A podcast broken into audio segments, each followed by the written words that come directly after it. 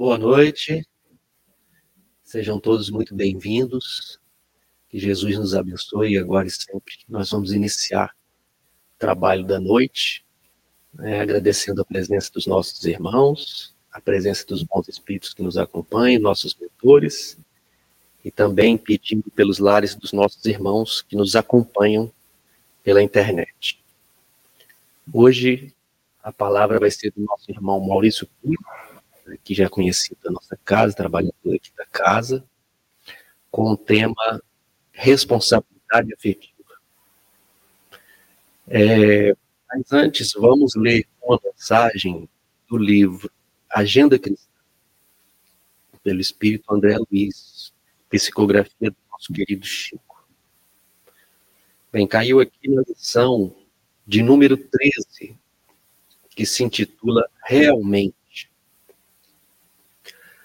A tempestade espanta, entretanto, acentuar-nos-á a resistência, se soubermos recebê-la.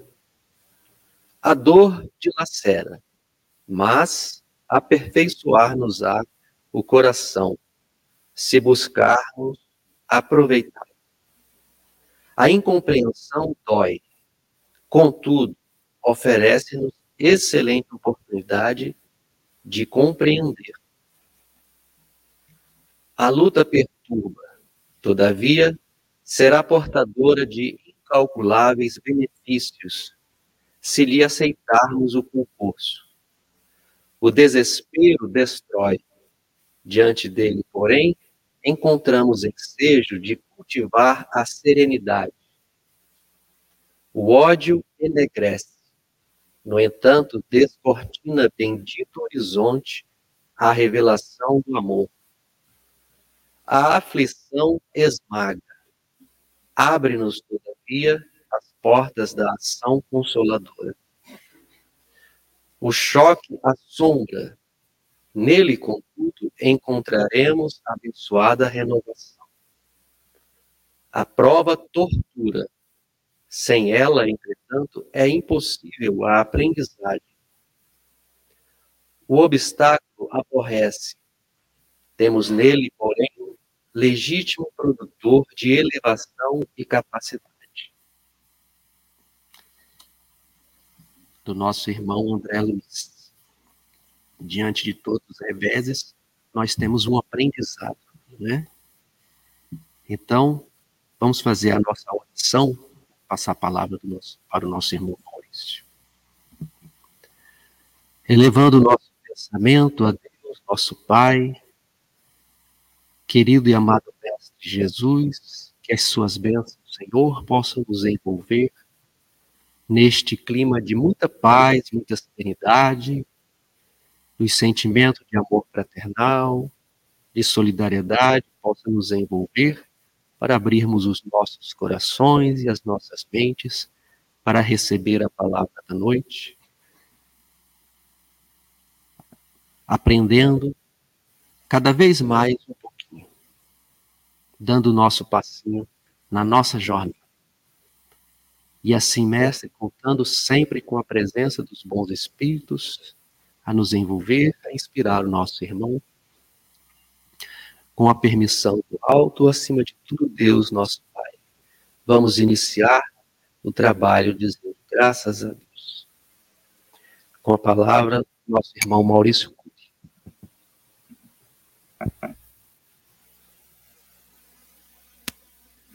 Boa noite a todos. Que a paz de Jesus esteja conosco, hoje, agora e sempre. São os nossos votos de renovação, de paz, mas também de bom ânimo, de força para enfrentarmos as dificuldades que são naturais no nosso processo de aprendizado e que se tornam, obviamente, mais é, fáceis, ou pelo menos menos difíceis de nós suportarmos, de vencermos e de crescermos com o auxílio mútuo e também tendo os esclarecimentos que nos ajudam a nos direcionarmos dentro dessa estrada evolutiva. É necessário, momentos como esse, né, protagonizados e, e oferecidos por uma casa cristã, uma casa cristã sob a ótica do Espiritismo, para auxiliarmos dentro da proposta espírita, dentro da proposta do Cristo, a termos esse código luminoso mais decifrável, codificado, para que as nossas ações sejam ações que reflitam a harmonia com as leis soberanas da vida. Por quê? Porque nós já entendemos, não apenas dentro da doutrina espírita, mas com todo o pensamento humano que comunga com aquilo que nós chamamos de valores universais que estão presentes em a natureza, da qual o Espiritismo também é um processo revelador e que se constitui para a humanidade esse contributo com todas as outras revelações e todos os outros contributos valorosos em todas as culturas em todos os tempos. As deturpações, as ideias infelizes que são efetivamente transviadas da sua nascente divina, não têm origem do coração augusto do nosso Pai Celestial. A lei em si é perfeita. Nós, aqui no nosso processo de aprendizado, temos muita dificuldade ainda de não inserirmos nas nossas interpretações, no nosso processo de aquisição, os nossos vícios, as nossas paixões, que ainda estão ligadas muito ainda essa posse exagerada aos bens materiais, das quais todo mundo sabe que nos levam aos excessos. Os excessos são os vícios e as paixões de toda ordem que nós podemos observar nos nossos próprios comportamentos, nas nossas expressões infelizes, as quais não precisamos ser doutos em assuntos específicos para sabermos que, quando estamos infelizes, é porque realmente não estamos de acordo com a lei divina. E essa percepção ela é muito própria. E há irmãos nossos em diferentes estágios de evolução, não apenas a intelectual, porque se bastássemos todo o brilhantismo intelectual, nos tempos atuais nós não teríamos tanta infelicidade na Terra, porque nós estamos aí conquistando as estrelas, maravilhados. Tivemos a notícia recente de civis que entram numa cápsula e vão fazer um passeio já no espaço. Então, isso tudo nós já estamos conquistando. É claro que isto é uma areiazinha dentro do conhecimento infinito, dentro daquilo que o universo sem fim pode proporcionar. Mas o homem, do ponto de vista intelectual, alcançou as estrelas. Mas, parafraseando, imitando nosso querido Divaldo, conquistamos as estrelas nós perdemos o endereço de nós mesmos. Não apenas o endereço da conexão com aquilo que nós chamamos de divino, Deus, com a natureza, com as forças que transcendem o mundo sensório e palpável, que é de fato importante necessário para a nossa trajetória. Se assim não fosse, para que, que a gente está aqui com esse corpinho vestidos numa indumentária carnal, que por mais bem cuidada também se transforma e haveremos de devolver à terra. Então, tem um propósito essa vida, esta experiência tão curta, e que para muitos que não ainda aceitaram de forma consciente a imortalidade, faz um transtorno muito grande, porque há em determinados períodos da nossa vida uma sede não de viver, mas de extrapolar, como se de repente aquela criança, quando vê a mesa farta, e a gente tem que esperar a hora do almoço, né? A disciplina. Aí a mãozinha vai, né? E a mãe espera que não está na hora, né? E aí, quando começa a comer, olha para a gente e fala: calma, né? tem comida, não vai acabar, não é só hoje, não. Vão ter outros dias. E do ponto de vista espiritual, essa verdade se amplia vivermos bem não é apenas o sobreviver da nossa estrutura fisiológica. Essa é uma necessidade básica. O ser humano é muito mais do que isso. Então nós não precisamos apenas lutar para sobreviver. Isso já foi muito mais intenso na nossa história evolutiva na Terra, quando tínhamos a necessidade de golpearmos uns aos outros na defesa do instinto mais primitivo, porque, principalmente na, na situação antropológica do homem ser aquele que tinha que sair para caçar, para conseguir o alimento que era difícil, ele enfrentava a adversidade de um mundo muito mais hostil do que hoje. Não havia o desenvolvimento da inteligência do ser humano ir dominando o ambiente no seu processo intelecto-moral, mas com as ferramentas do instinto e do rudimento da inteligência, ele começou a explorar. Mas antes era tudo muito precário. Então, veja bem, toda a sua estrutura, não só física, mas a sua estrutura cerebral, a sua estrutura mentopsíquica, que determina, inclusive, a modificação com o passar dos tempos, a própria estrutura biológica, o cérebro, essa cerebração tem por trás o espírito imortal, que nessa fase ainda tão primitiva precisava matar ou morrer. Ou fugir ou enfrentar com todas as forças. E nós somos herdeiros de uma evolução do mundo animal, onde esses processos que existem como defesa, nós caracterizamos isso no, linguajar das ciências atuais como os nossos instintos. Estamos aqui falando e quantas ações estão ocorrendo sem o nosso comando consciente no próprio corpo. Tudo em nós é movimento. Está no automático, não é, gente? A circulação sanguínea, o bater do coração, o, in, o, o inflar e o desinflar dos pulmões, garantindo o movimento da vida.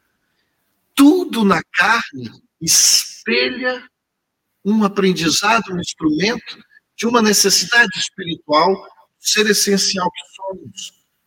Mas, para que a gente possa ter essas conquistas como aluno, que para poder estagiar nas classes superiores, ele não pode dispensar o crescimento nas classes básicas, onde ele aprende literalmente o que nós chamávamos de beabá.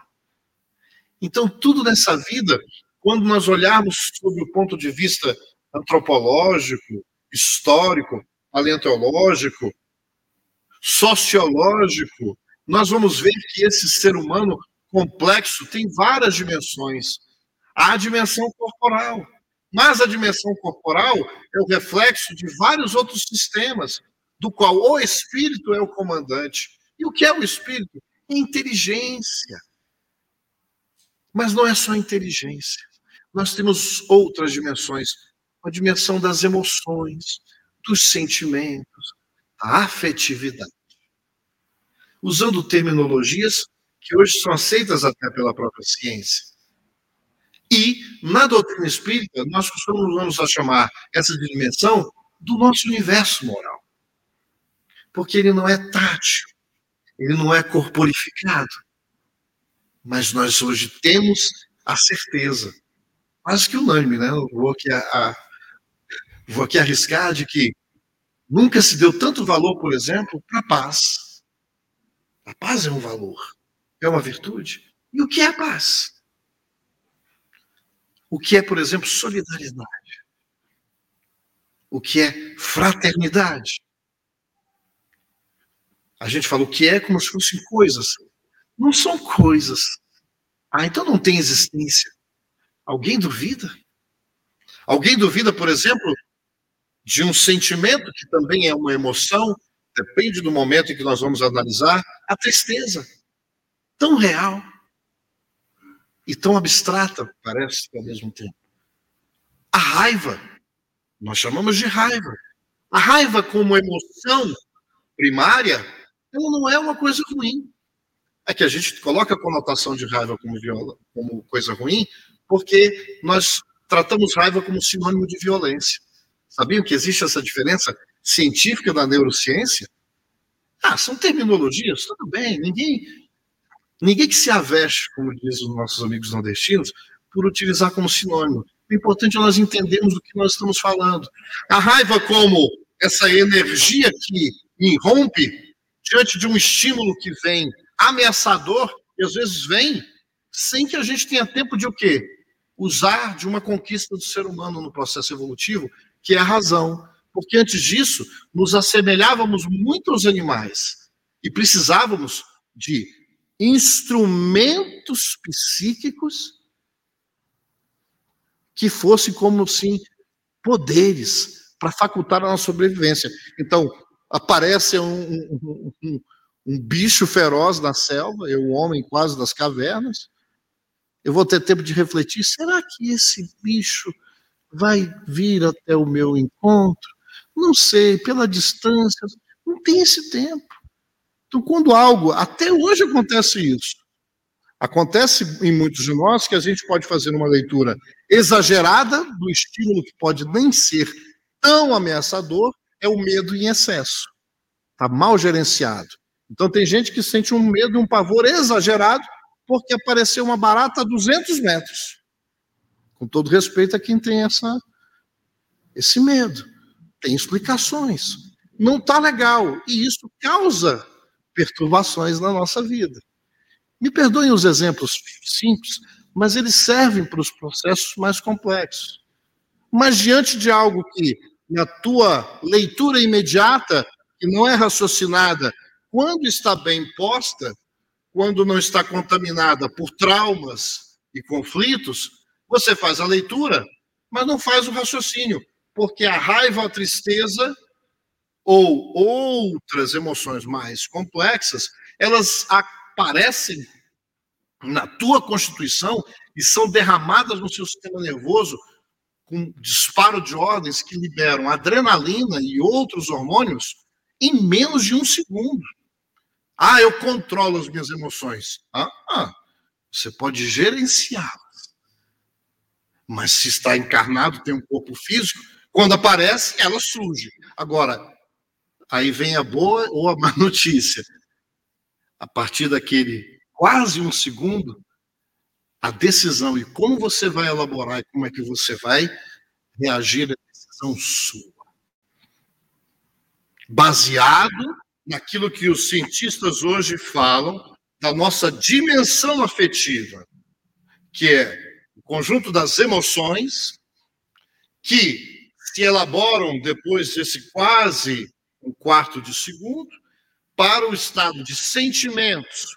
Então já não é emoção pura, porque a emoção pura você fica pronto para travar, como alguns bichos da natureza, diante da, do perigo que eles fazem. Se o médico for lá, não tem nem pulsação. Não tem? É maravilhoso isso. E o predador vai embora. Ou injeta aquela quantidade de hormônios em que você tem força duplicada. Pegue um ser humano que não está gerindo as suas emoções e no seu descontrole ele pode ser magrinho, pequenininho, parece que precisa de 10 para segurar. É ou não é verdade? Quantas vezes nós regidos pelo medo, que libera aquela carga de adrenalina, eu já tive essa experiência. Era um Fox Paulistinha, não era nem um Doberman. Vocês não contam para ninguém, não, né? Mas ele veio correndo, eu não sabia se ele queria brincar ou não. Eu era um pouquinho mais medroso do que sou hoje, né? Eu pulei um muro que depois que eu pulei, que baixou, né? A descarga, né? De adrenalina. Eu olhei e falei assim: eu podia ir para as Olimpíadas, porque eu não vou dar conta de fazer isso de novo. Vou precisar de mais outros cachorrinhos, né? Não é assim. Então, é esse disparo que você, com o controle de quê? Da sua razão. Porque nos animais só existe esse fenômeno e o instinto que é perfeito, que regula as necessidades de correr, de matar, de defender. Mas no ser humano, nós com o livre-arbítrio sendo conquistado pela evolução, de podermos desenvolver a inteligência, não apenas estarmos à mercê dessas emoções, nós temos a elaboração dos sentimentos. E aí é muito mais complexo, porque de repente vimos, ó, o urso está a 200 metros. Mas dá tempo de eu pensar, eu conheço, eu estou invadindo o território dele, então, mesmo com a adrenalina, eu faço, eu não vou enfrentá-lo. Porque não é racional. Então, eu tenho outras informações que têm a ver com a minha carga de conhecimento.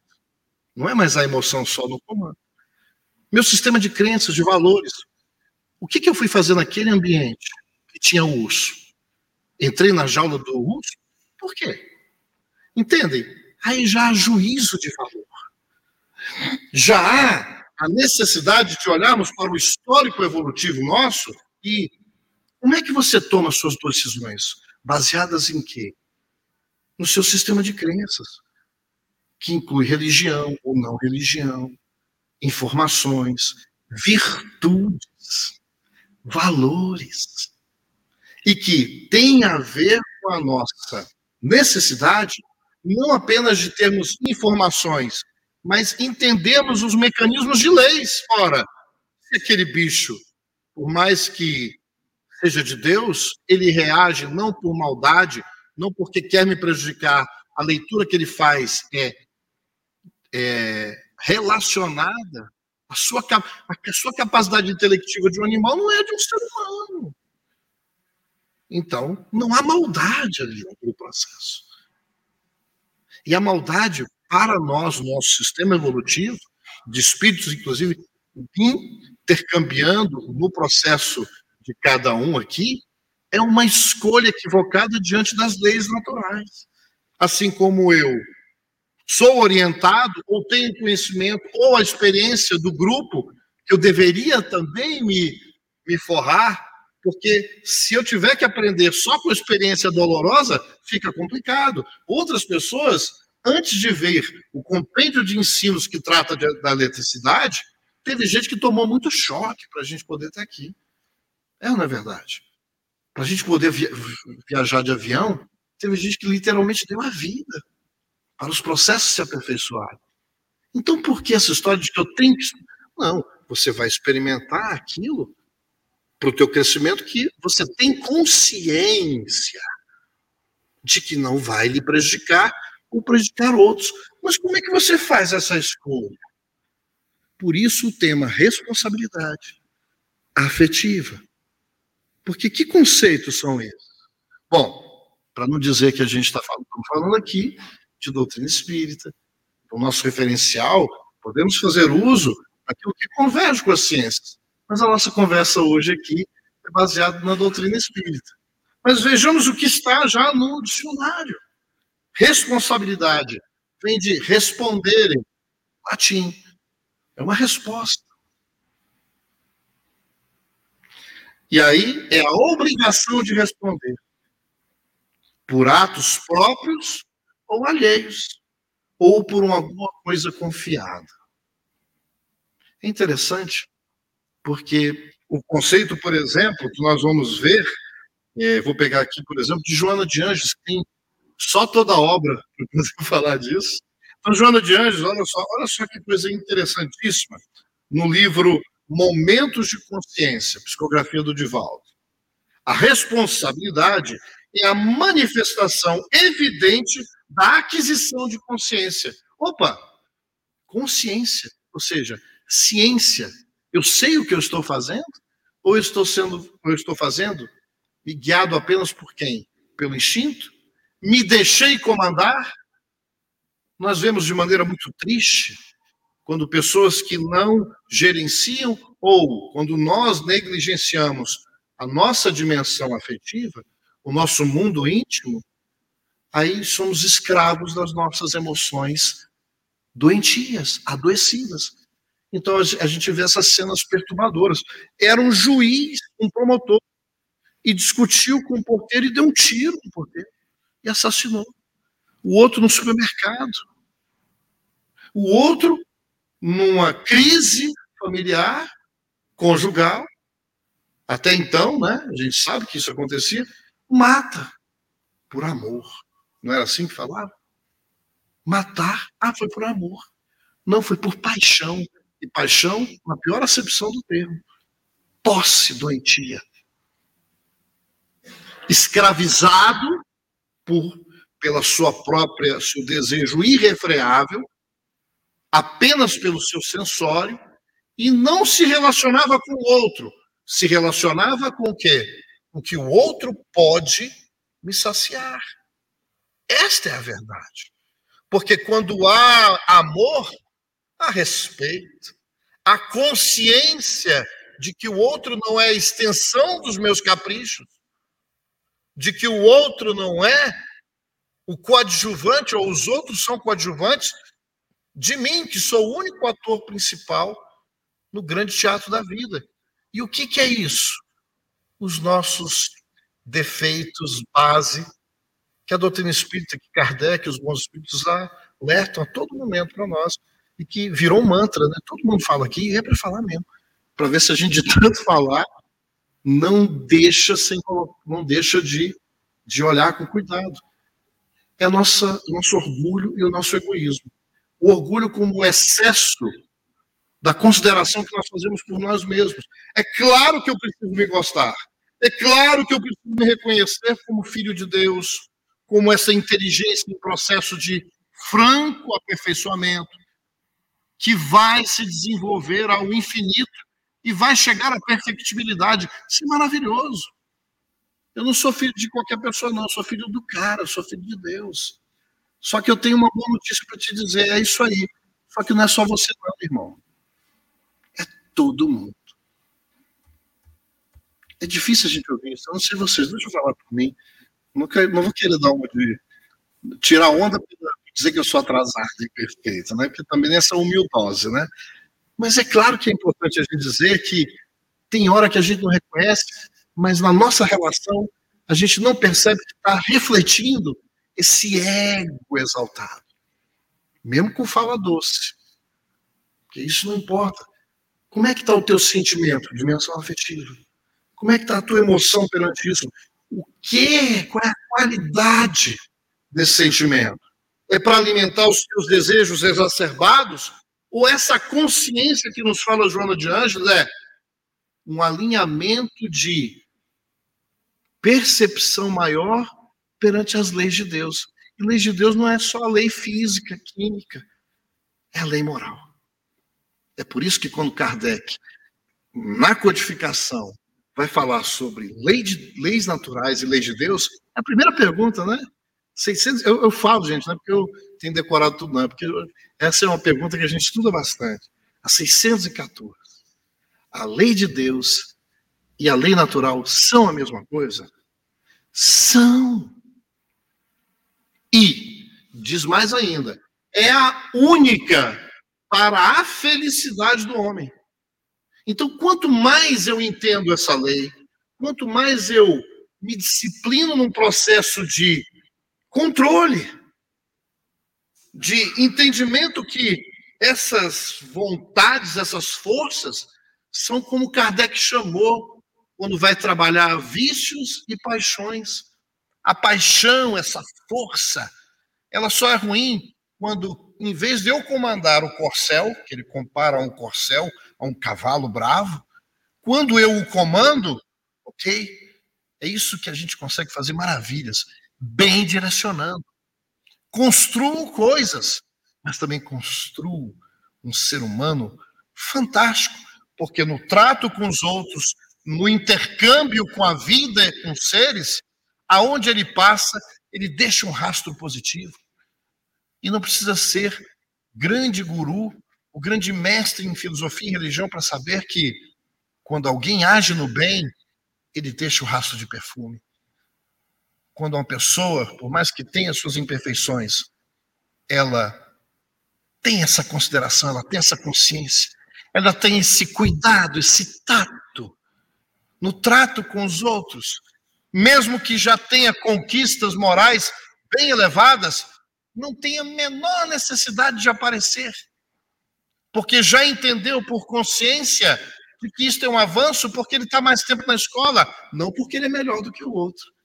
E por saber mais, deve mais. Olha que coisa interessante. Quem é que deve ajudar mais? Quem mais tem. Mas quem é que deve perdoar mais? Quem mais tem amplitude de entendimento. Porque aquele que não tem, é fácil entender por que, não perdoa. Por que que, mas por que, que ele está assim? Ele é desequilibrado. Porque ele ainda não conquistou as virtudes que você tem. Então, o conviver é que é o desafiador. Viver botar comida para dentro, fazer exercício, se isolar.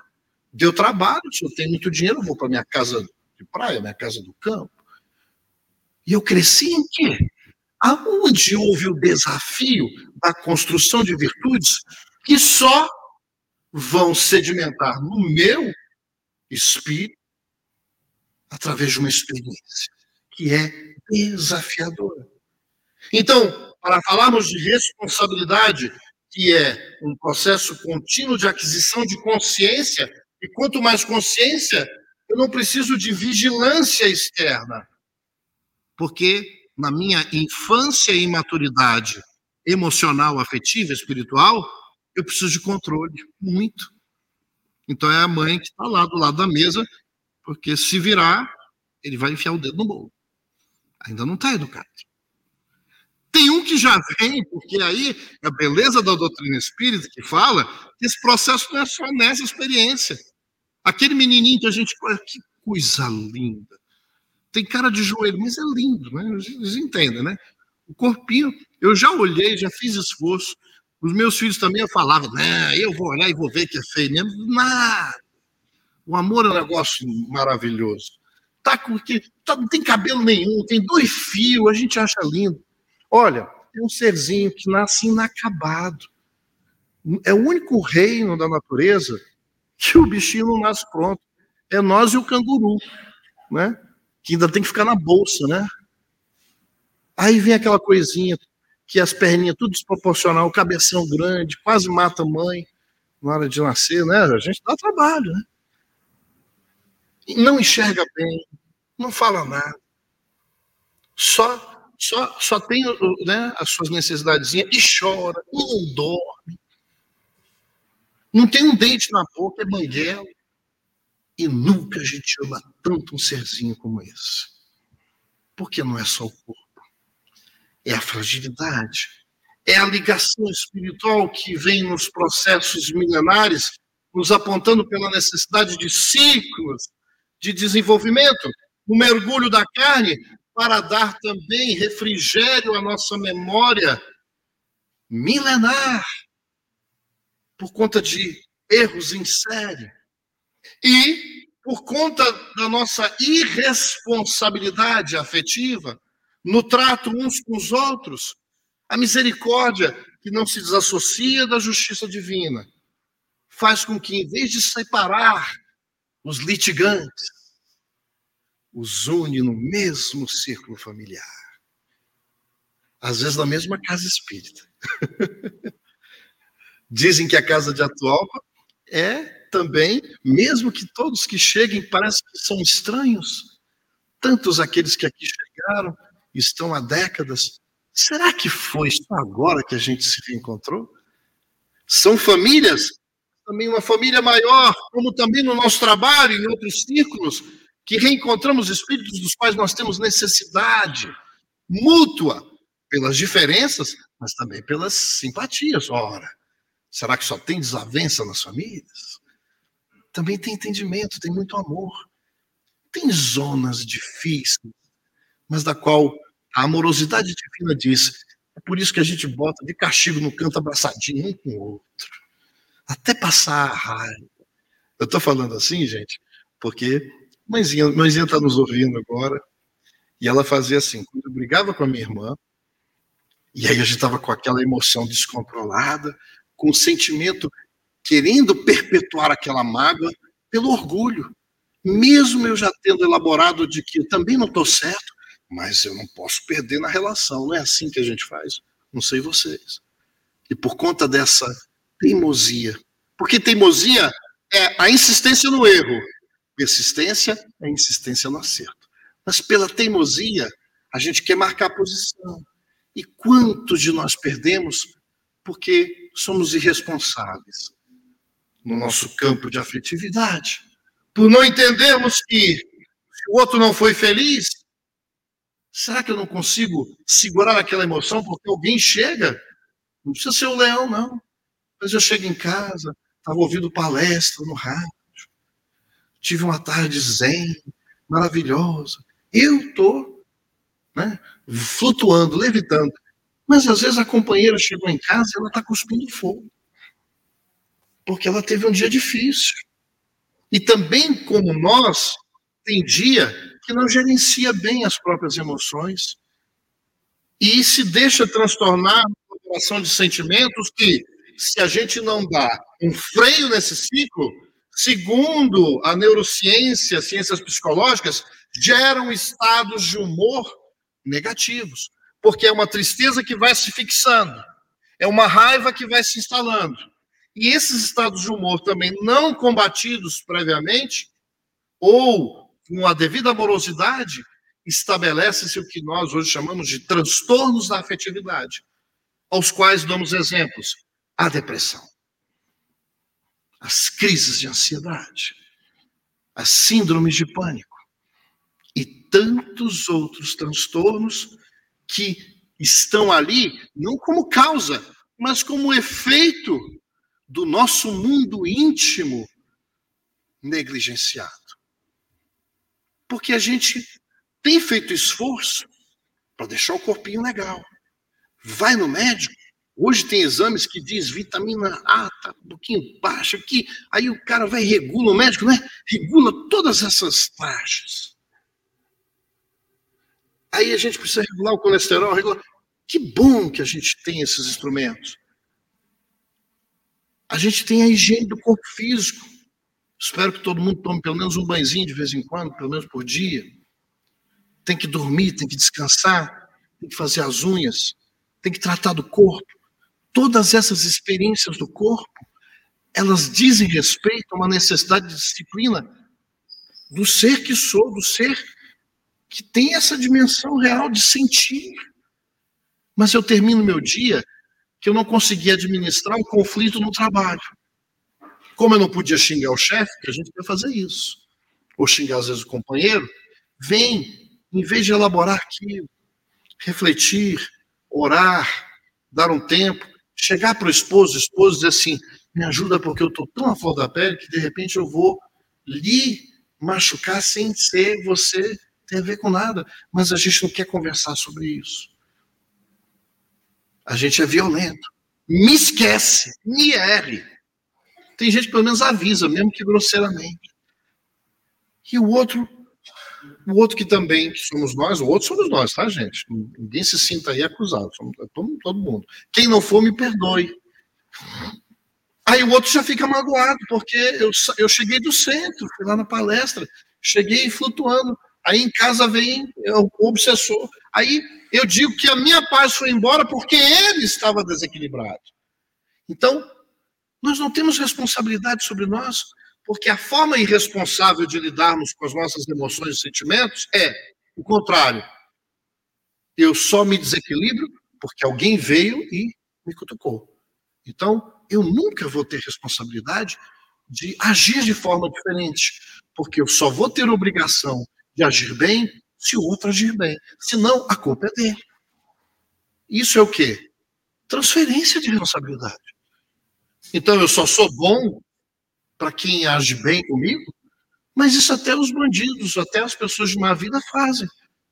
Agora vamos às referências evangélicas. Se a tua justiça for igual à dos publicanos e fariseus, que fazeis de especial? Sermão da montanha. Ouvistes o que foi dito. Olho por olho, dente por dente. Eu, porém, vos digo: se aquele que te pedir a capa, né? dá também o manto. Aquele que te impingir para ir mil milhas, ande mais uma milha. Ore por aqueles que vos odeiam, caluniam. Sabe por quê? Porque Jesus, em outras, em outras vezes, também falou: Eu não vim para aqueles que são sãos, vim para os doentes. Então, quem está assim, não está no seu juízo perfeito. Quem age com violência o tempo inteiro não é valentão, é um desequilibrado. Ah, mas matou, é responsável. Porque se permitiu escravizar pelas próprias paixões, precisa das restrições humanas. Infelizmente, cadeia, que não está ajustando, mas vai deixar solto também. Então, essas instituições também precisam melhorar. Mas não tenhamos a ilusão. Se nós quisermos combater a causa dos nossos desequilíbrios e dos conflitos e das relações conflituosas, eu falo de todas as relações. Não são só as relações de homem e mulher ou as relações conjugais. Nós falamos das relações entre as relações da paternidade, da maternidade, as relações fraternas, as relações de parentalidade, filhos, pais e filhos, as relações da fraternidade, de irmãos, que nós dizemos que somos, mas na prática nos tratamos muito mais como seres inimigos, como adversários. Porque estamos lendo a todo momento que aqueles que nos rodeiam são peças ameaçadoras da minha estabilidade. Então eu já vou para as relações armado, não vou amado, vou armado. E não entendo que muitas das minhas imaturidades nas relações afetivas de adultos, elas trazem a criança, né, que é o, a metáfora utilizada pelos psicólogos, a psicologia transpessoal, espiritual, a criança ferida, da qual você não acolheu, você não identificou o teu mundo íntimo desajustado, não observou, não tratou e fez o quê? Como a gente faz, às vezes equivocadamente, tem uma feridinha aqui. É, não é nada. Aí a gente tampa. Botou. E não trata. Ela vai subir sozinha e a gente vai negligenciando. E era uma feridinha. E o que, que vai acontecendo com essa feridinha se a gente não trata?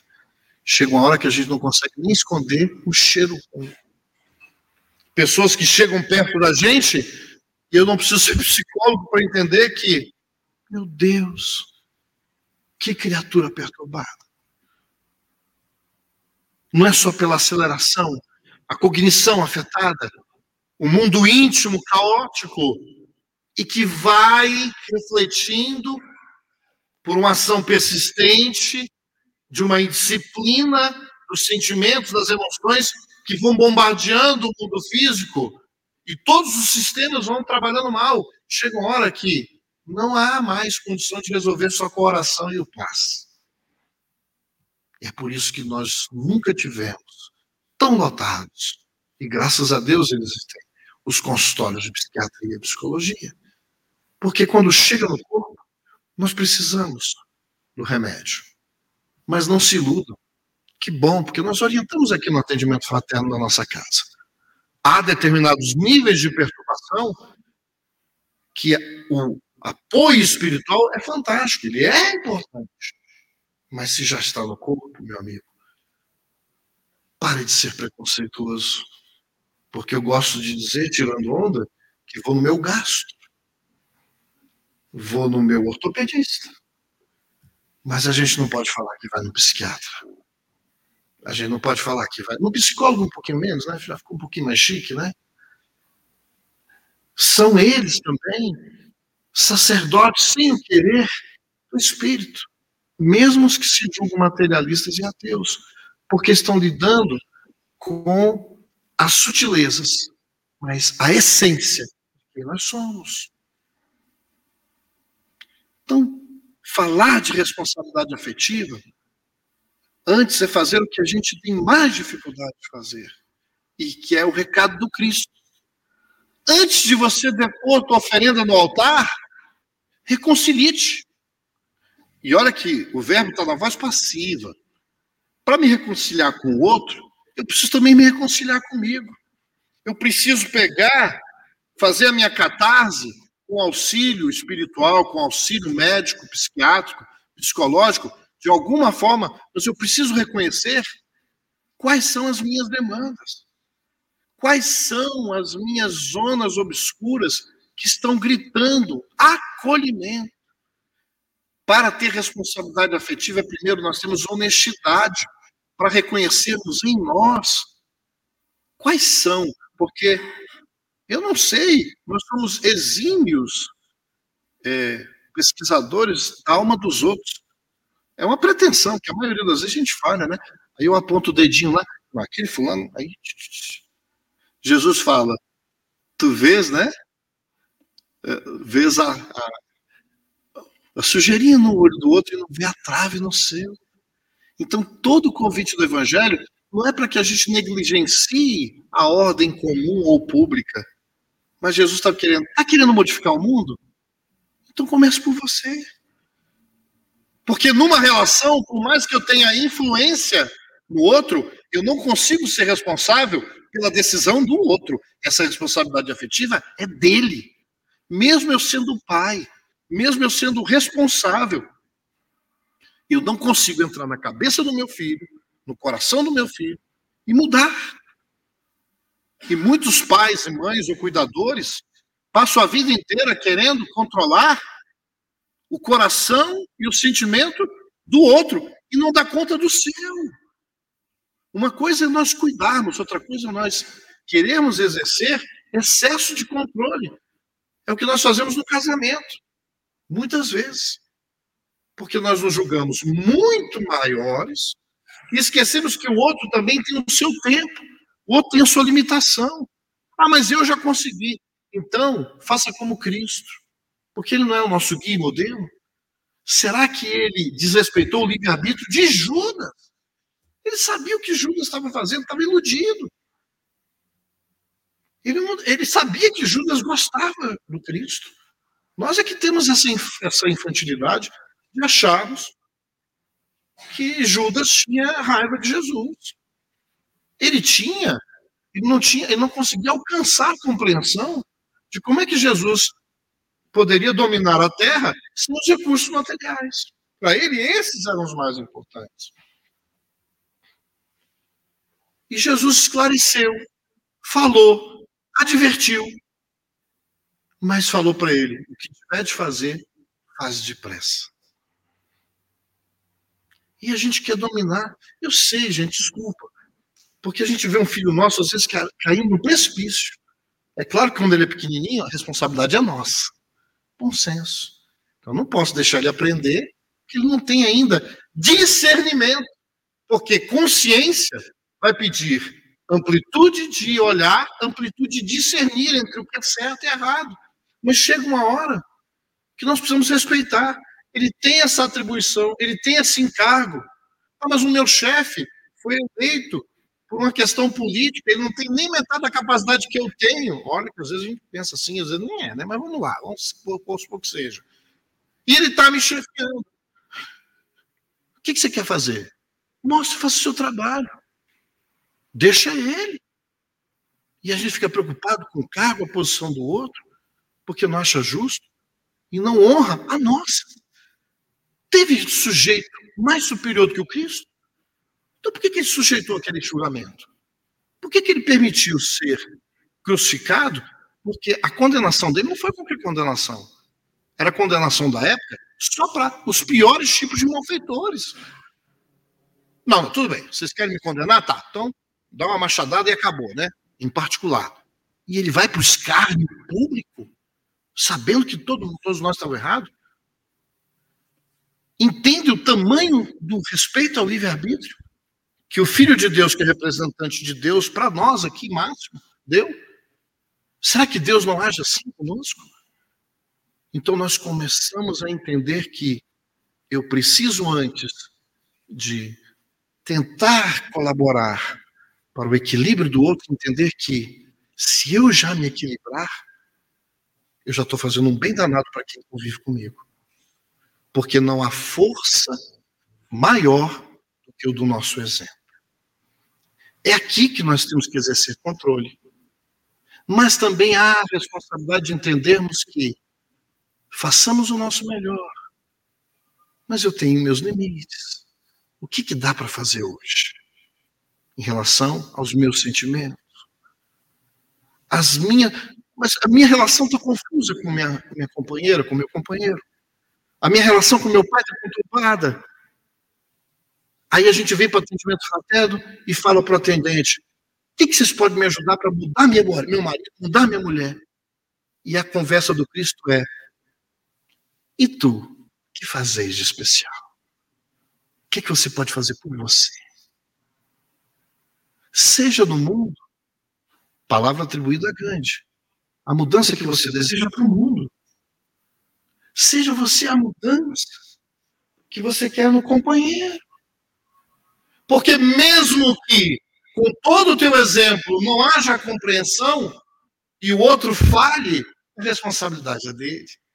E tu fica com o dever íntimo que lá no Evangelho fala, é uma bravura da alma, porque o dever está acima da obrigação. Eu faço, não é porque estou me vigiando, eu faço, eu já sei que é o certo. Eu já não ultrapasso a velocidade máxima porque eu sei que naquelas circunstâncias eu vou me colocar e colocar os outros numa situação de perigo. Eu vou incorporando o bom senso, mas a gente negligencia essa beleza que nós temos aqui. A responsabilidade se assim cessa no discernimento, nos objetivos da existência terrestre. Qual é o meu objetivo? Estudar apenas para poder passar e ganhar dinheiro e ficar rico? Ou eu não tenho prazer em ser útil é o deslocamento do excesso do ego para a exaltação do self, que se liga à altura e cumpre o mandamento maior que está na lei e nos profetas. Qual é o mandamento maior para a nossa felicidade? Amar a Deus sobre todas as coisas. E ao próximo, como a ti mesmo. Porque eu preciso me amar. Não é o egoísmo, é o autocuidado. É me permitir uma vida mais salubre. Porque os excessos, não só na bebida, na glutonaria, mas os excessos no falar, os excessos no julgar, todas as manifestações de salubridade, de paz, me beneficiam. Mas a gente vai para o centro e quando chegar em casa vai pegar um filme que quando a gente termina está a sala toda inundada de sangue e quer dormir em paz. E depois chega aqui pedindo, tem sentidos e influências dos espíritos.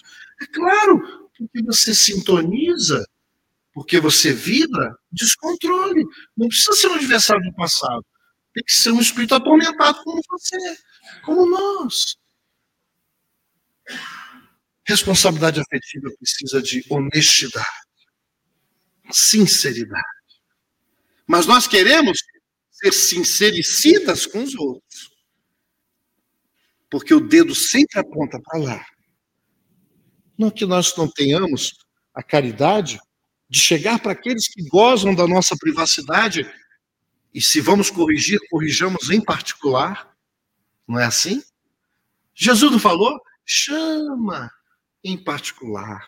Se não for dando certo, você vai chamando a, né? chama mais uma testemunha. Se não der certo para não ter prejuízo, aí você torna a coisa pública para preservar ao máximo aquele que está equivocado. E aí a gente não pode esquecer que responsabilidade afetiva tem que ter amor. Mas não amor posse, amor. E quem ama, liberta. Quem ama tem que fazer renúncia. Porque às vezes, eu vou dizer, e eu tenho que acostumar a fazer isso desde pequenino. Porque eu viro para uma criança e falo: você é um moleque, você não vale nada, você não. O que, que essa criança vai gravar daquele que deveria ser a referência de segurança do seu mundo afetivo? Se não tiver força, vai ter que ter um grande esforço para ressignificar a deserção afetiva, o abandono afetivo as crueldades que nós fazemos uns com os outros. E é claro, às vezes a gente está desequilibrado. E vamos errar, às vezes, com os nossos filhos, passamos da conta. Mas depois a gente fala: não, peraí, não é isso não. A sua atitude foi errada. A sua atitude aqui foi irresponsável. Mas você não é assim. Você não foi criado para errar. Você, meu filho, eu te amo. E você é capaz de fazer muito mais e melhor separar a doença do doente. O erro de quem erra, porque todos nós, todos nós erramos. Então há necessidade de indulgência, compreensão, Como é que eu vou ter responsabilidade afetiva se eu não tenho caridade, é benevolência, vontade de fazer o bem, caridade, indulgência, compreensão, doçura?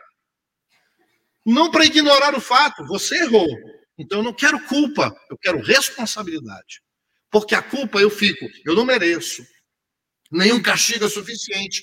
E aí o que ela faz com a gente? A culpa me trava. E eu fico num ciclo de ressentimento comigo. E a culpa me destrói e vai para a melancolia extrema. E quando eu vejo, já entrei no quadro depressivo. Que tem origens também genéticas, sim.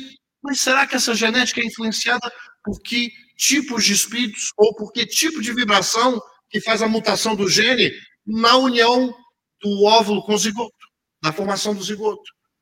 Não é o espírito que reencarna com seus dramas também no passado?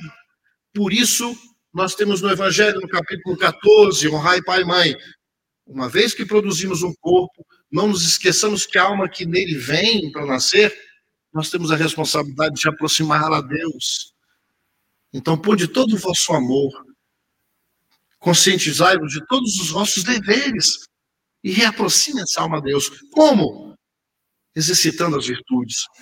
Inclusive, quando você ceder, falar, filho, papai errou, mas a gente tem medo de parecer fraco.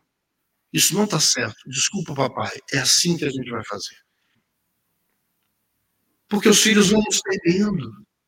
Em vez de nos respeitarmos, para poder chegar ao ponto de nos amar, antes eles nos temiam.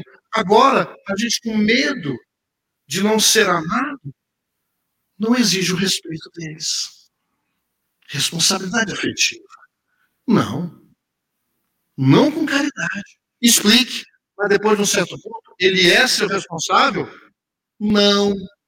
Não deserde do seu papel de pai, do seu papel de tutor. Ah, ele faz o que ele quiser. Mas ele veio frágil para você poder ajustar. Para você, vendo o que é certo, se ajustar também. E você entrega de volta para Deus. Vejam que todo o caminho ascensional é de responsabilidade. E não dá para fazer isso justiça sem amor. Eu te amo. E nós vamos acertar. Nós vamos nos reajustar. Para encerrar, há uma história atribuída a, São Bosco, que ele menor, a mãe muito severa, ele quebra sem querer, estabanado. Como é a criança? Simboliza isso. Um jarro de óleo caiu na cozinha. E a educação antiga era no marmelo, né, gente? O psicólogo, né? Schlept, né? Psicólogo antigo. E aí o que, que acontece? Ele já imaginando a cena, mas olha o que eu fiz.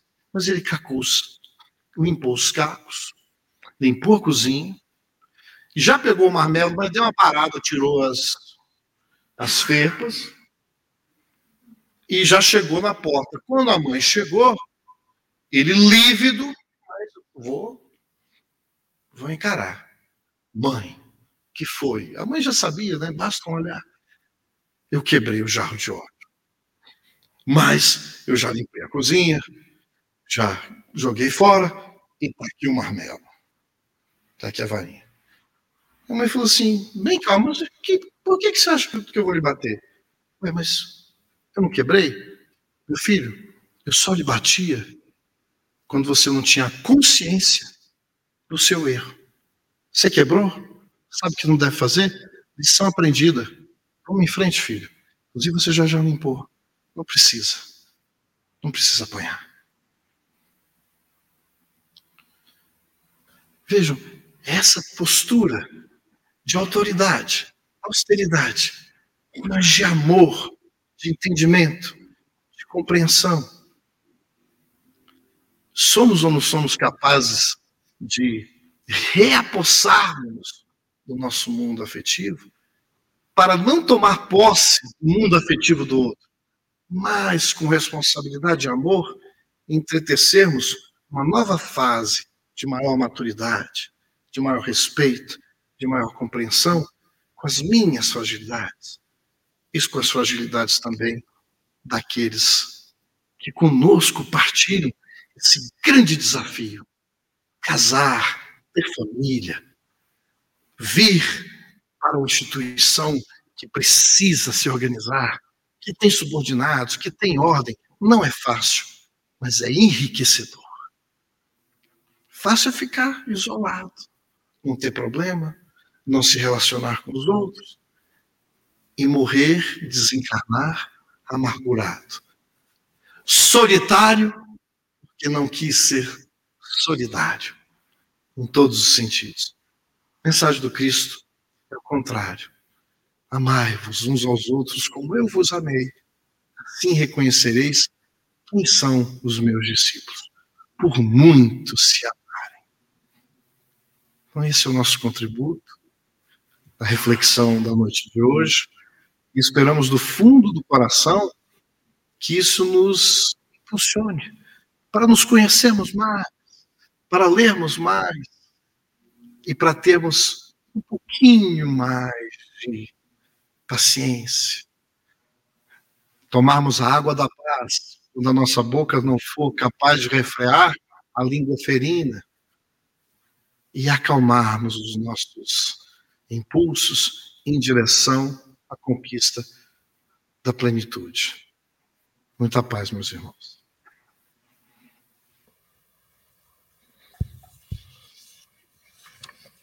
Bem, meus irmãos, nos resta agradecer ao nosso irmão Maurício pelo convite à reflexão que nós fazemos, né, com tanto material para a gente fazer essa investigação íntima, né, dizer assim, né, que é a busca pela conscientização, a responsabilidade, né, busca pela conscientização e com amor, né, com amor o aprendizado pelo amor é bem melhor do que pela dor. A dor nos ensina, mas o amor nos ensina muito mais.